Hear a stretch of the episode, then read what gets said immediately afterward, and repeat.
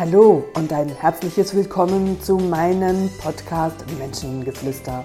Mein Name ist Katrin René und ich heiße dich herzlich willkommen zu einer weiteren Folge.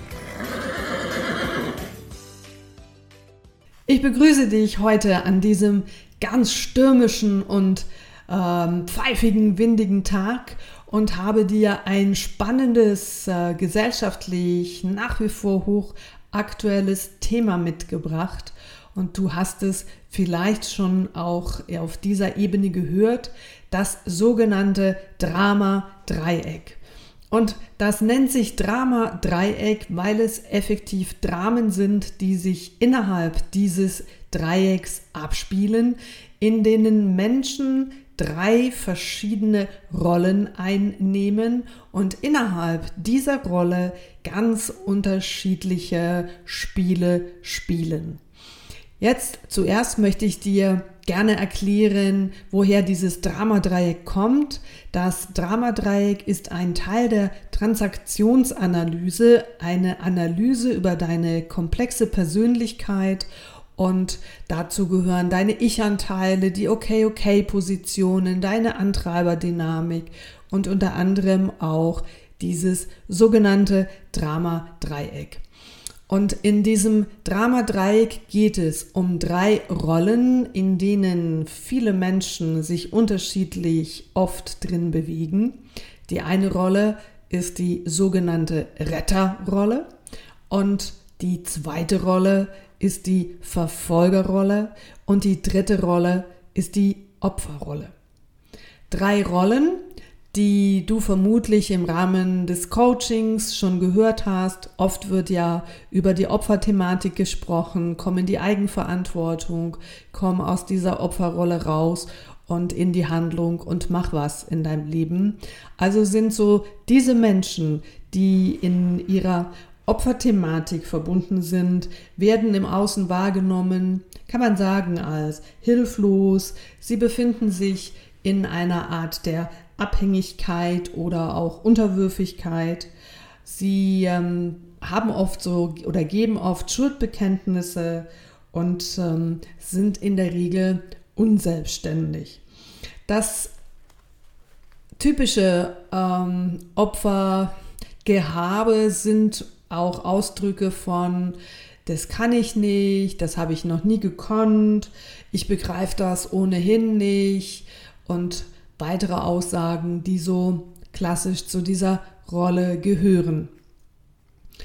Die Verfolgerrolle, das sind Menschen, die anklagen. Das sind Menschen, die gerne andere Menschen zurechtweisen, ihnen Vorwürfe machen, sie herabsetzen oder auslachen. Also ganz klar auf der kommunikativen Ebene in der Rolle ich bin okay und du bist nicht okay. Also aus der klaren Verfolgerrolle fühle ich mich okay und demjenigen gegenüber, den ich verfolge, den ich herabsetze, den ich kritisiere. Und hier spreche ich nicht von dem konstruktiven Feedback, sondern von der klassischen Kritik, die diese Person nicht weiterbringt. Das kommt oft oder kommt aus der Rolle des Verfolgers. Über den Nachbarn lästern, über andere ähm, Kollegen lästern und schlecht reden, das ist ganz klar aus der Haltung des Verfolgers. Dann haben wir noch die dritte Rolle und das ist die sogenannte Retterrolle. Und das sind klar Menschen, die gerne Hilfe leisten, ohne darum gefragt zu werden, weil sie das Gefühl haben, dass sie das tun müssen. Das ist ja gesellschaftlich, wird das ja auch so gerne angesehen im Sinne von, man muss doch helfen, da wo Menschen in Not sind, da wo Menschen Unterstützung brauchen, muss ich doch helfen. Und jetzt komme ich als Coach und sage, wenn diese Person dich nicht fragt, dann möchte sie auch nicht gerettet werden, weil ein Opfer, der nicht in die Handlung kommen möchte und du ihn anfängst zu retten, dann wird er dir als Konsequenz kein Dankeschön geben für deine Heldentat, sondern er wird vermutlich sogar noch etwas finden, was du nicht so gemacht hast, dass es ihm dann idealerweise so hätte nützen können. Also es kann dann sein, dass das Opfer dir so versteckt Vorwürfe macht um sich dann gleichzeitig sofort auch wieder in der Opferthematik zu finden, weil du dann sehr schnell von der Retter zum Verfolger wirst, weil zuerst rettest du und wenn du dann entsprechend die, den Lob, die Aufmerksamkeit für deine Heldentat nicht bekommst, was ein Opfer nicht tun wird, dann ist der emotionale Gewinn oder dieses Spiel sehr schnell aus der Retterrolle in die Verfolgerrolle zu gehen. Und somit ähm, sind sehr, sehr viele Menschen permanente Gamer innerhalb dieses Dramadreiecks mit unterschiedlichen ausgeklügelten Spielen, die sie logischerweise im Rahmen ihrer Kindheit in Verbindung mit Situationen von ihren Eltern oder Menschen, die sie geprägt haben, in irgendeiner Art und Weise kennengelernt haben.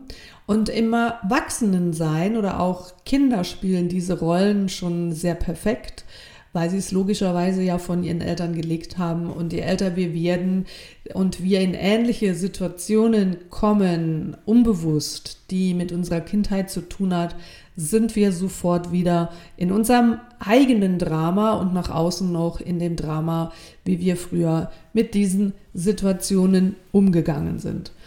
Also dieses Dramadreieck ist ähm, ja dramatisch, weil es im Rahmen dieser unterschiedlichen Rollen und Spielen im Grunde genommen nur um den emotionalen Gewinn daraus zieht und in der Regel sind es schlechte Emotionen, die wir daraus ziehen. Und wenn ich jetzt von schlechten Emotionen spreche, dann äh, möchte ich das in dem Sinn nicht bewerten im Sinne von, es gibt gute und es gibt schlechte Emotionen.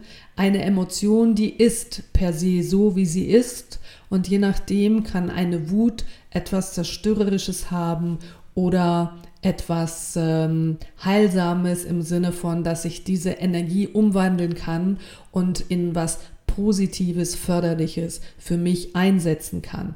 Eine Trauer, Tränen können sehr heilsam sein in einem Prozess und sie können irgendwann zur Verbitterung führen und in eine Depression in der Polarität.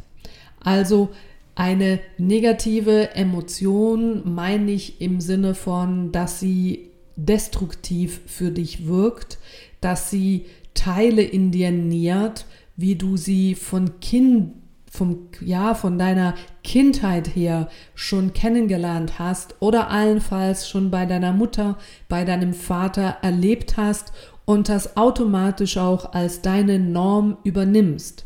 Wir hinterfragen als Kinder nicht, ist diese Norm, die wir von unseren Eltern vorgelebt bekommen, ist das auch unsere Norm, sondern, und in der Fachsprache spricht man hier von indoktrinieren. Wir indoktrinieren, wir übernehmen, ohne länger darauf rumzukauen im Sinne von, schmeckt das überhaupt, was ich hier im Mund habe? Und wenn es mir nicht schmeckt, dann spucke ich es wieder aus, sondern ich schlucke es einfach runter, so wie Babys einfach ihre Muttermilch aufnehmen und nicht hinterfragen, ob das in diesem Moment gerade für sie gut ist. Also wir indoktrinieren manchmal ähm, auch im Erwachsenensein und übernehmen Themen, ohne dass wir uns bewusst sind, ob das für uns förderlich oder ähm, zerstörend äh, für mich wirkt. Dieses Dramadreieck, dieses, dieser ständige Wechsel dieser einzelnen Rollen ähm, führt auf der einen Seite vor allen Dingen innerhalb einem, eines Familiensystems für eine klare Verwirrung Und ähm, über diese Verwirrung hat jeder rum, jeder, der in diesem Spiel involviert ist, wieder einen emotionalen Gewinn. Sei das die Person, die bewusst verwirrt und die anderen durcheinander bringt, ist sein emotionaler Gewinn, dass er jetzt hier was angerichtet hat, wo er vermeintlich inszeniert hat hm? und somit ähm, da irgendwo überspielt auch eine Form der Macht auslebt. Und alle anderen Beteiligten sind in, im Rahmen der Rolle, der sie einnehmen, ähm, übernehmen wir da verschiedene Spiele, die wir, in denen wir uns wohlfühlen oder die ich einfach im Rahmen meiner Rolle, ähnlich wie ein Schauspieler, der gern immer wieder auch in eine ähnliche Rolle äh, geht, weil er die schon kennt. Oftmals ist diese Rolle auch sehr identisch mit einem Persönlichkeitsanteil von ihm, der auch einen großen Raum einnimmt. Und somit können Schauspieler sich natürlich schneller äh, und authentischer in eine Rolle hineingeben und ich muss mich da nicht wirklich hineinfuchsen und, und bewusst emotional da reingeben, wie sich diese Situation für einen Menschen, der etwas anderes erlebt hat, jetzt anfühlen könnte. Also dieses Dramadreieck ist ein gesellschaftliches Spiel, ein gesellschaftliches Problem, weil diese Spiele ähm, zum Teil konform sind in irgendeiner Art und Weise und wenn ihr anfangt, diese Spiele zu durchbrechen, kann das zu Irritationen führen, weil andere Menschen nicht gewohnt sind, dass hier jemand einen ähm, Schieber dazwischen äh, macht oder eine, eine Blockade, eine, Emo ein, eine äh, kommunikativen Stopp zum Beispiel, dass man da nicht ähm, sich reinziehen lässt. Beispielsweise kann so ein kommunikativer Stopp sein, wenn es gibt so klassische Berufsgruppen, die ähm, im Rahmen ähm, dieses, dieses äh, Dramadreiecks dich versuchen, irgendwo reinzuziehen, im Sinne von, dass sie schon von wir sprechen. Na, Frau Müller, wie geht's uns denn heute?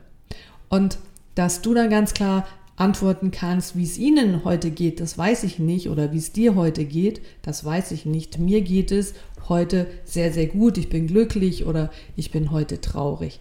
Das wäre eine ganz klare ähm, Grenze zwischen dir und der anderen Person. Und wenn du so reagieren würdest, dann weiß ich, dass derjenige, der dich gefragt hat, na, wie geht's uns denn heute? Das machen oft auch Ärzte oder eben Friseure oder Menschen in Sozialberufen.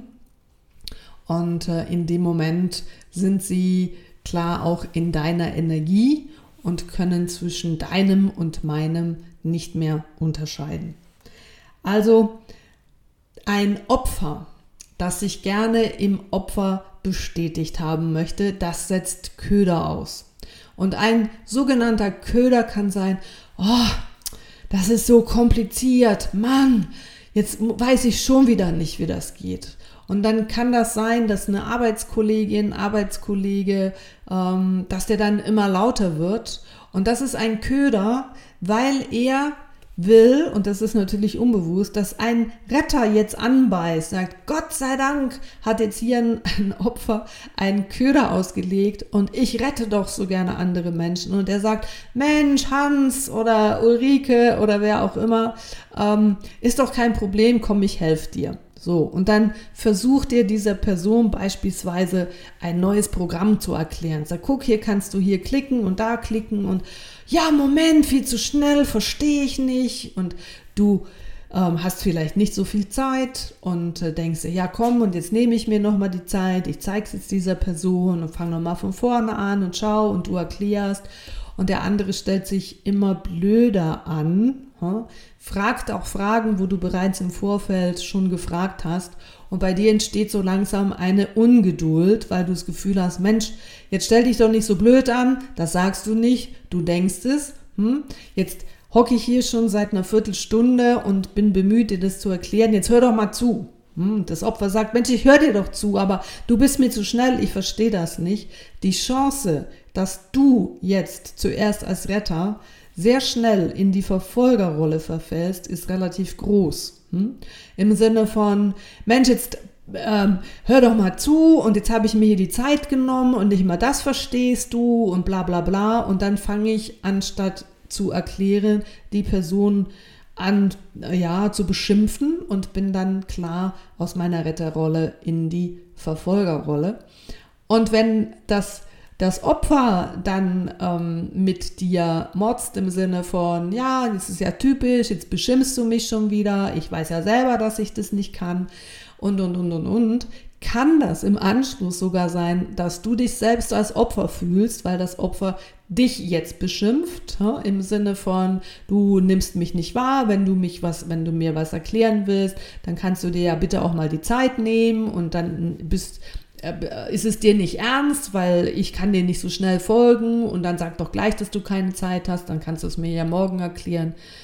Bla bla bla. Dann gehen so diese Wortgefechte hin und her und dann verfällst du vielleicht von zuerst als Retter, dann als Verfolger selber ins Opfer und das Opfer nachher aus der Opferrolle in die Verfolgerrolle. Und das ist ein Kuddelmuddel, was ähm, ganz, ganz viele Familien sich drin bewegen. Dort findet ihr dieses Dramadreieck am meisten. Und es gibt ja auch wirklich Familiendramen, die sich im, in diesem Dreieck abspielen. Und ähm, natürlich findest du dieses Dramadreieck aber auch in Unternehmen und in Teams. Oder bis zur Geschäftsleitung hoch, wo man sich oder wo die Menschen sich nicht bewusst sind, in welcher Rolle sind sie mehrheitlich und welche Spiele, die klassisch zu dieser Rolle gehören, spielen denn diese Personen? Im Rahmen der Transaktionsanalyse kannst du natürlich ähm, oder dort machst du einen Test und dann hast du anhand der Punktzahl die Erkenntnis, wie hoch spielst du oder bist du in der Rolle des Opfers, wie hoch bist du in der Rolle des Verfolgers und wie hoch bist du in der Rolle des Retters. Je höher da diese Punktzahl ist, heißt das im Grunde genommen nur, dass du da ein besserer Gamer bist ähm, in diesen Spielen. Und wenn alle drei Punkte relativ hoch sind und wenn ich sage relativ hoch, dann sind wir bei Punktzahlen zwischen 15 und 30. Und ja klar, je mehr es Richtung 30 geht, ist es dann doch schon sehr hoch.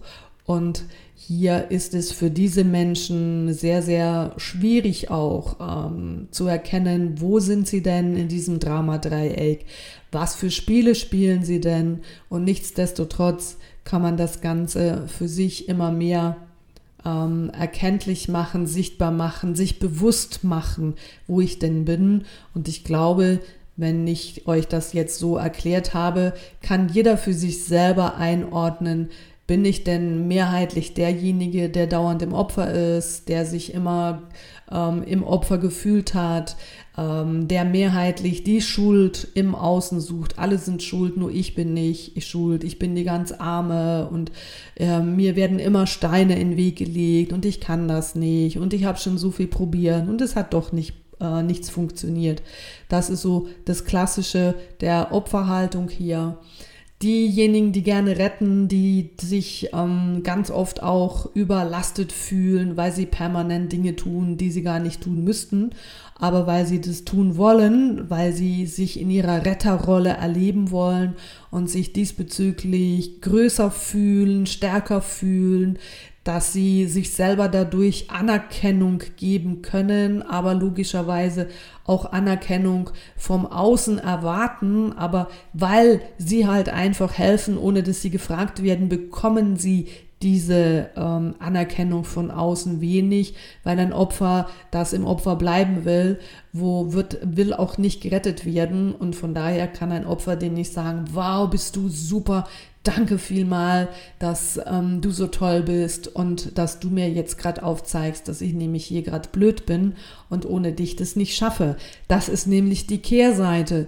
Menschen, die permanent andere retten, die zeigen ihnen indirekt, dass sie es nicht können. Und im Grunde genommen vor allen Dingen die Menschen, die auch in einer Coach-Rolle reinwachsen wollen, ist es ganz wichtig, dass sie immer wieder dran arbeiten, dass es nicht darum geht, für den anderen zu laufen, Dinge für den anderen zu tun, sondern Menschen darin bestärken, ihre eigenen Ressourcen zu erkennen, ihre eigenen Möglichkeiten zu erkennen und damit in die Handlung zu kommen und aktiv zu werden, dass sie selber nachher stolz auf sei, sich sein können und sagen können, hey, das habe ich für mich geschafft und das hab, konnte ich leisten und nicht, naja, es hat mir meine Mutter gemacht, meine Freundin gemacht, ich habe es halt selber nicht gekonnt. Und ähm, in, in dem Moment ja sich selber die Bestätigung nicht geben können. Und derjenige, der rettet, hat ähm, im Grunde genommen demjenigen eine tolle Erfahrung weggenommen. Also mein Appell an dich, halte dich zurück, wenn jemand aus dem Opfer sagt, oh, das ist so kompliziert und ich kann das nicht und der immer lauter schreit, ähm, dass du einfach zurückgeben kannst, sag mir Bescheid, wenn du Unterstützung brauchst und äh, dann bin ich gerne für dich da. Und das war's. Und wenn das Opfer einfach nur jammert, dann kannst du gerne verbal zurückgeben, nimm wahr, dass jetzt du hier gerade ganz furchtbar am Jammern bist. Und ich habe dir vorhin gesagt, wenn du Unterstützung brauchst, dann melde dich und alles andere wird dich nicht zum Ziel führen. Hm? Also hier geht es nicht um Schuldzuweisungen aus der Verfolgerrolle. Jetzt halt doch mal die Klappe und das ist wieder typisch, du verstehst das nicht und, und du störst mit deinem, mit deinem Gejammer und deinem Gewotze und überhaupt und bla bla und du störst schon lange das ganze Team oder das ist wieder typisch die Rolle zu Hause, du warst ja schon immer das schwarze Schaf. Und was stellst du dir jetzt hier weiter vor? Das ist die klassische Verfolgerrolle, Menschen, die dauernd über andere Menschen herziehen, die kein gutes Haar an anderen Menschen lassen können und überall und zu jeder Gelegenheit ähm, über jemanden her ähm, erzählen. Und da kannst du davon ausgehen, wenn jemand etwas Schlechtes über jemanden anderen in deiner Gegenwart sagt, da kannst du dich darauf verlassen, wenn du weggehst, dann wird diese Person über dich bei einer anderen Person reden. Und hier geht es auch nicht darum, um dieses, dieses Spiel zu durchbrechen, dass du sagst, jetzt hör mal auf, immer an, über andere Leute äh, so blöd zu reden. Und ähm, das finde ich nicht in Ordnung, weil dann klagst du auch an, dann bist du selber gerade in der Verfolgerrolle, sondern es geht darum zu erkennen, ähm, dass viele Menschen, die über andere Menschen herziehen, nicht zufrieden sind, in erster Linie mit sich selber. Und wenn man mit sich selber nicht zufrieden ist, wie soll man dann bei anderen Menschen ein gutes Haar lassen? Und dann strahle mit deiner Positivität, spreche was Gutes und berichte was Erfreuliches. Und somit hast du, kannst du den anderen auf eine liebevolle Art und Weise zeigen, dass es auch schöne Seiten im Leben gibt, die es lohnt, auch zu sehen. Jetzt möchte ich dir zum Ende schon bald wieder diesen Podcast ein, zwei klassische Spiele zu den einzelnen Rollen geben. Und dann kannst du für dich selber reflektieren, woher kennst du das, allenfalls, dass du selber ein Gamer bist dein dieses Spiels oder dass ein Partner, deine Partnerin oder jemand aus der Familie genau in diese, äh, in diese Rolle, in dieses Spiel tritt und ähm, was es mit dir macht und wie du daraus dich lösen kannst. Also ein klassisches Opferspiel, das ist so dieses Holzbeinspiel. Das ähm, ist im Grunde genommen so nach außen treten, dass man ähm, Entschuldigungen sucht für etwas, was man nicht kann, dass es unmöglich ist, diese Arbeit auszuführen, weil, weißt du, also na, drei Stunden so lange sitzen, das geht nicht. Und dann sagst du, weißt du, komm und hier hast du Abwechslung und dann kannst du dann auch ein bisschen Sport machen und dann kommt das Opfer und sagt, was, Sport machen? Nein, weißt du, ich habe ja Rücken, ich habe Rückenschmerzen, nein, und das geht auch nicht. Und alles, was du an Ideen bringst, findet das Opfer eine vermeintliche Ausrede, dass diese Dinge nicht gehen. Ähm, Das sind so, so Themen, wo natürlich der Retter sich äh, drin äh, versucht ist, weiter zu retten und dauernd andere Lösungen sucht und das Opfer wird dir immer wieder welche Gründe und, und Anwände bringen, warum es nicht geht. Ein weiteres Spiel aus der äh, Opferthematik ist das Überlastetsein. Und das Überlastetsein ist ja schon fast ein gesellschaftliches Spiel. Alle Menschen sind überlastet. Und das geht so weit, dass Menschen auch privat so überlastet sind, dass ähm, wenn du mit deiner Freundin oder mit einem Kollegen ein Bier, einen Kaffee trinken willst, drei Wochen vorher dich anmelden musst, weil nein, dann habe ich keine Zeit und dann muss ich meine Tochter und meinen Sohn dahin bringen und dann haben wir Verwaltungsratssitzung und dann ist das und dann ist das und dann ist das. Und du willst eigentlich nur mit deinem Freund, mit deiner Freundin spontan einen Kaffee trinken gehen. Und die meisten Chefs sind auch permanent überlastet und stell dir mal vor, ein Chef würde dieses Spiel nicht mitmachen. Dann würde er ja sagen, dass er eine gesunde Work-Balance hat. Dann würde er ja sagen, vielleicht, dass er gar nicht so interessiert ist an dem Job, weil er ist ja überhaupt nicht überlastet. Das heißt, er setzt sich nicht ein und, und, und. Und das ist ein Grund, warum die ganze Menschheit überlastet ist, um zu zeigen, wie wichtig sie sind, wie engagiert sie sind, was sie alles machen. Und im Grunde genommen ist es ja nur der Hang darin, die ganze Wahrheit da hinten, sich groß zu fühlen, sich wichtig zu fühlen, weil sie sich das selber nicht geben können.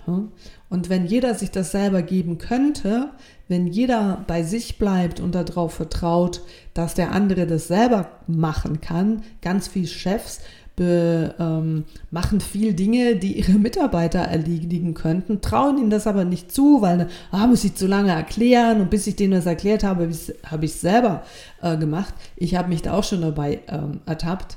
Und dann ähm, ja, klar, bist du früher oder später überlastet und mittlerweile ist überlastet sein ähm, eine, eine Modeerscheinung und hat ganz klar die Thematik damit drin, wenn jemand in einer Kaderposition nicht überlastet ist, dann ist er nicht engagiert, dann ist er nicht motiviert und ähm, ja, dann setzt er sich für diese Position und für diese Aufgabe, für die er da ist, zu wenig ein.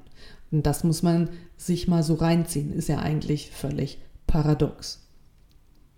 Dann haben wir dieses klassische Blödspiel als Opfer, also Menschen, die einfach sich wirklich blöd anstellen. Und dann gibt es noch eine Verschiebung im Blödspielen. Das ist beim einen, es gibt Menschen, die spielen blöd und dem kannst du nicht böse sein, weil er da was Schelmisches drin hat. Und da gibt es Menschen, die spielen dieses Blödspiel, dass es dir dann so richtig auf die Eier geht und dann gehst du natürlich aus der Retterrolle in die Verfolgerrolle und beschimpfst ihn und dann fängt das Opfer, fühlt sich das Opfer in seiner Rolle wiederum bestätigt.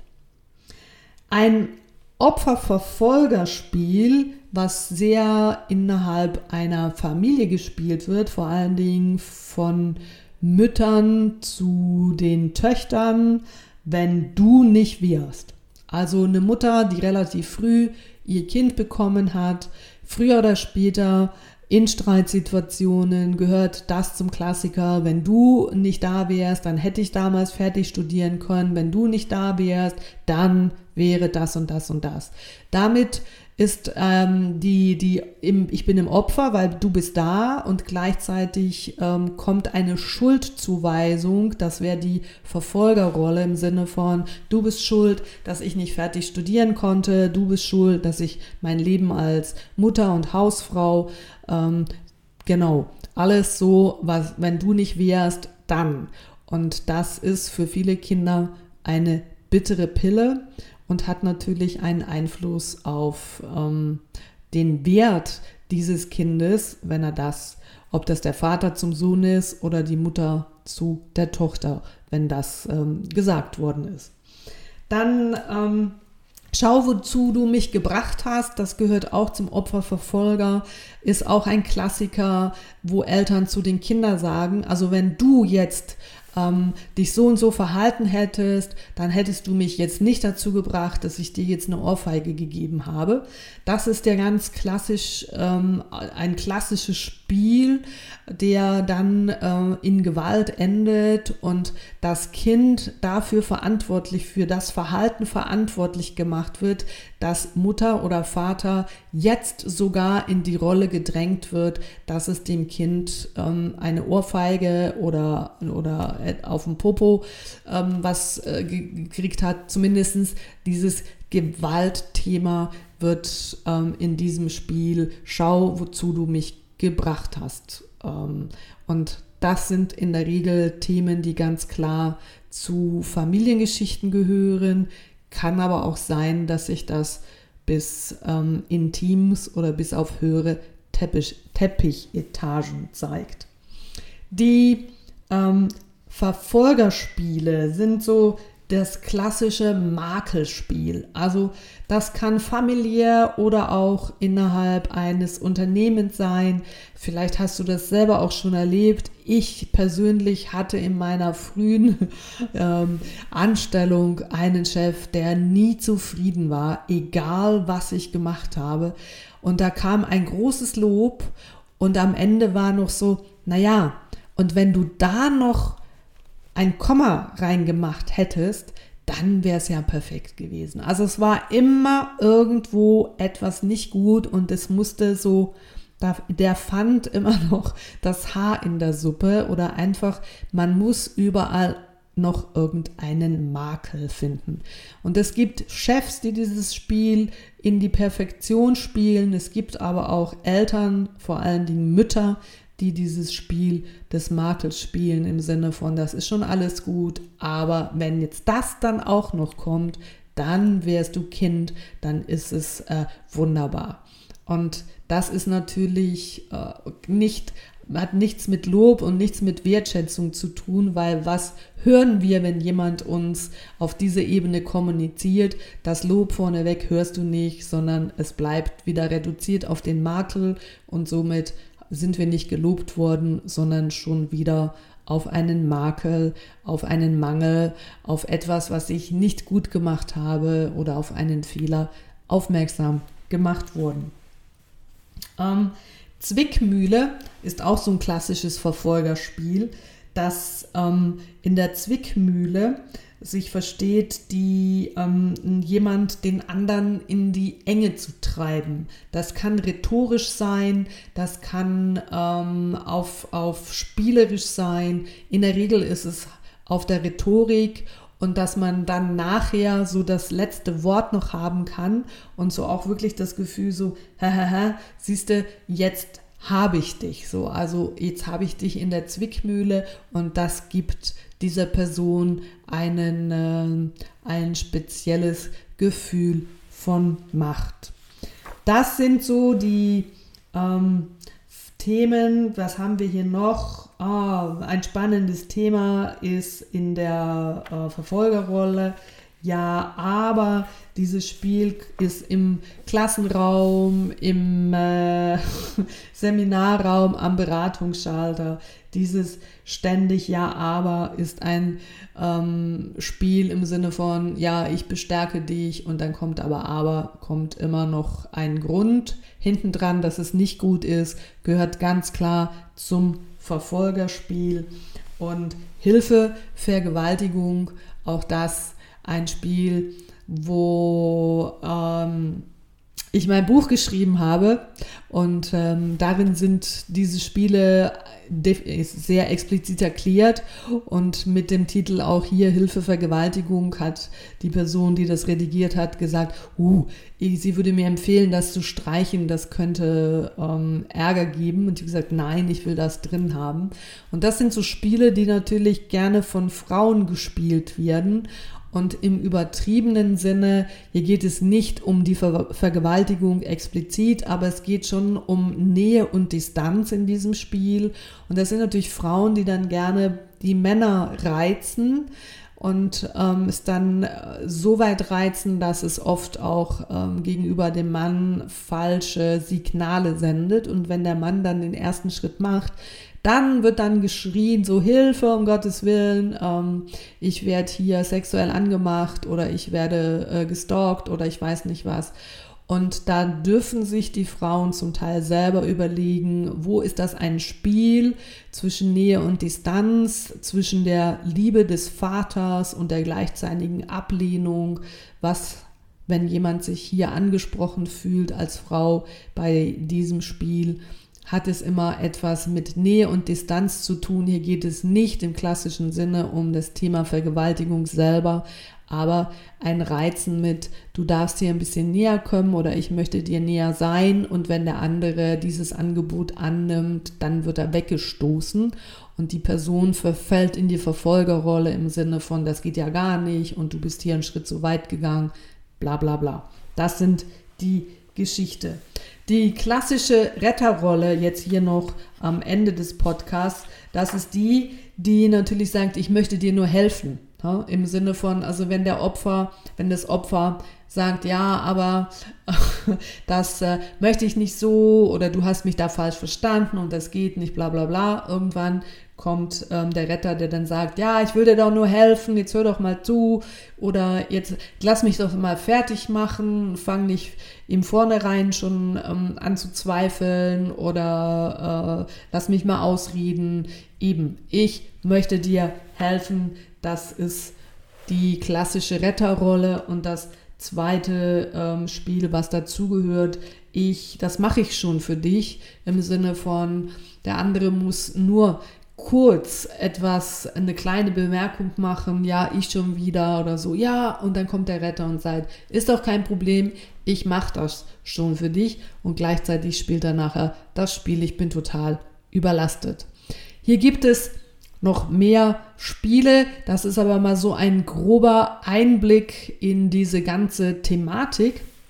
Und wenn dich das neugierig gemacht hast, hast du ja auch die Möglichkeit, ich habe zu verschiedenen Themen, die ja auch schon in meinen verschiedenen Podcasts angeschnitten worden sind, ein Buch zusammengefasst. Das ist ein Arbeitsbuch, mit dem du selbst arbeiten kannst und darin ist unter anderem auch die Transaktionsanalyse drin und viele andere auch Tests, mit denen du arbeiten, analysieren kannst und mit dem du dich entwickeln kannst. Das Buch heißt Werde zum Meister deines Lebens, ist in jedem Handel erhältlich oder auch ähm, als E-Book und kannst es auch bei mir auf der Webseite bestellen. Falls sich jemand hier angesprochen fühlt und sagt, Mensch, ich möchte mal so eine Transaktionsanalyse machen, hast du natürlich die ganze Auflösung dazu und auch die möglich, möglichen Fragen für deine Entwicklung, um das ein oder andere aus dieser Analyse abzubauen und das Förderliche aufzubauen. Ich weiß, dass mit dieser Erkenntnis, dass dieses Dramadreieck existiert und auch das ein oder andere, was du für dich jetzt hier mitnehmen kannst im Sinne von, wo bin ich denn in diesem Dreieck, was spiele ich in diesem Dreieck, du die ein oder andere Erkenntnis mit mitnehmen kannst. Und jetzt geht es, die Kunst ist darin, diese Spiele nicht mehr mitzuspielen und das Vertrauen darin zu haben, dass ein Opfer ähm, gewisse Dinge in der Eigenverantwortung für sich selber tun kann, dass der Retter nicht unbedingt alle retten kann, sondern hauptsächlich der Wunsch ist, sich selbst zu retten und dass der Verfolger oder die, derjenige, diejenige, die meint, hm, ich bin oft in der Verfolgerrolle, sich selber überprüfen darf, dass er liebevoller mit sich umgeht und wir sein Leben friedvoller und ähm, ja, harmonischer, liebevoller für sich gestalten kann, um auch das Liebevolle dann in den anderen Menschen zu sehen. Das ist der Weg für unsere Erfüllung, für unsere eigene Freiheit und für, unseren, für unsere Weiterentwicklung. Und damit wünsche ich dir viele gute Erkenntnisse. Das war's wieder für heute. Ich wünsche euch noch einen wunderbaren Tag da wo ihr seid und freue mich euch beim nächsten Podcast wieder dabei zu haben und auch hier nochmal eine kleine Erinnerung. Teilt es mit euren Freunden, teilt eure Erfahrungen, die ihr macht mit diesem Podcast und lasst andere Menschen auch dran teilhaben an diesen Möglichkeiten. Ich danke dir, alles Liebe, bis bald, das war deine Katrin René. Ciao zusammen.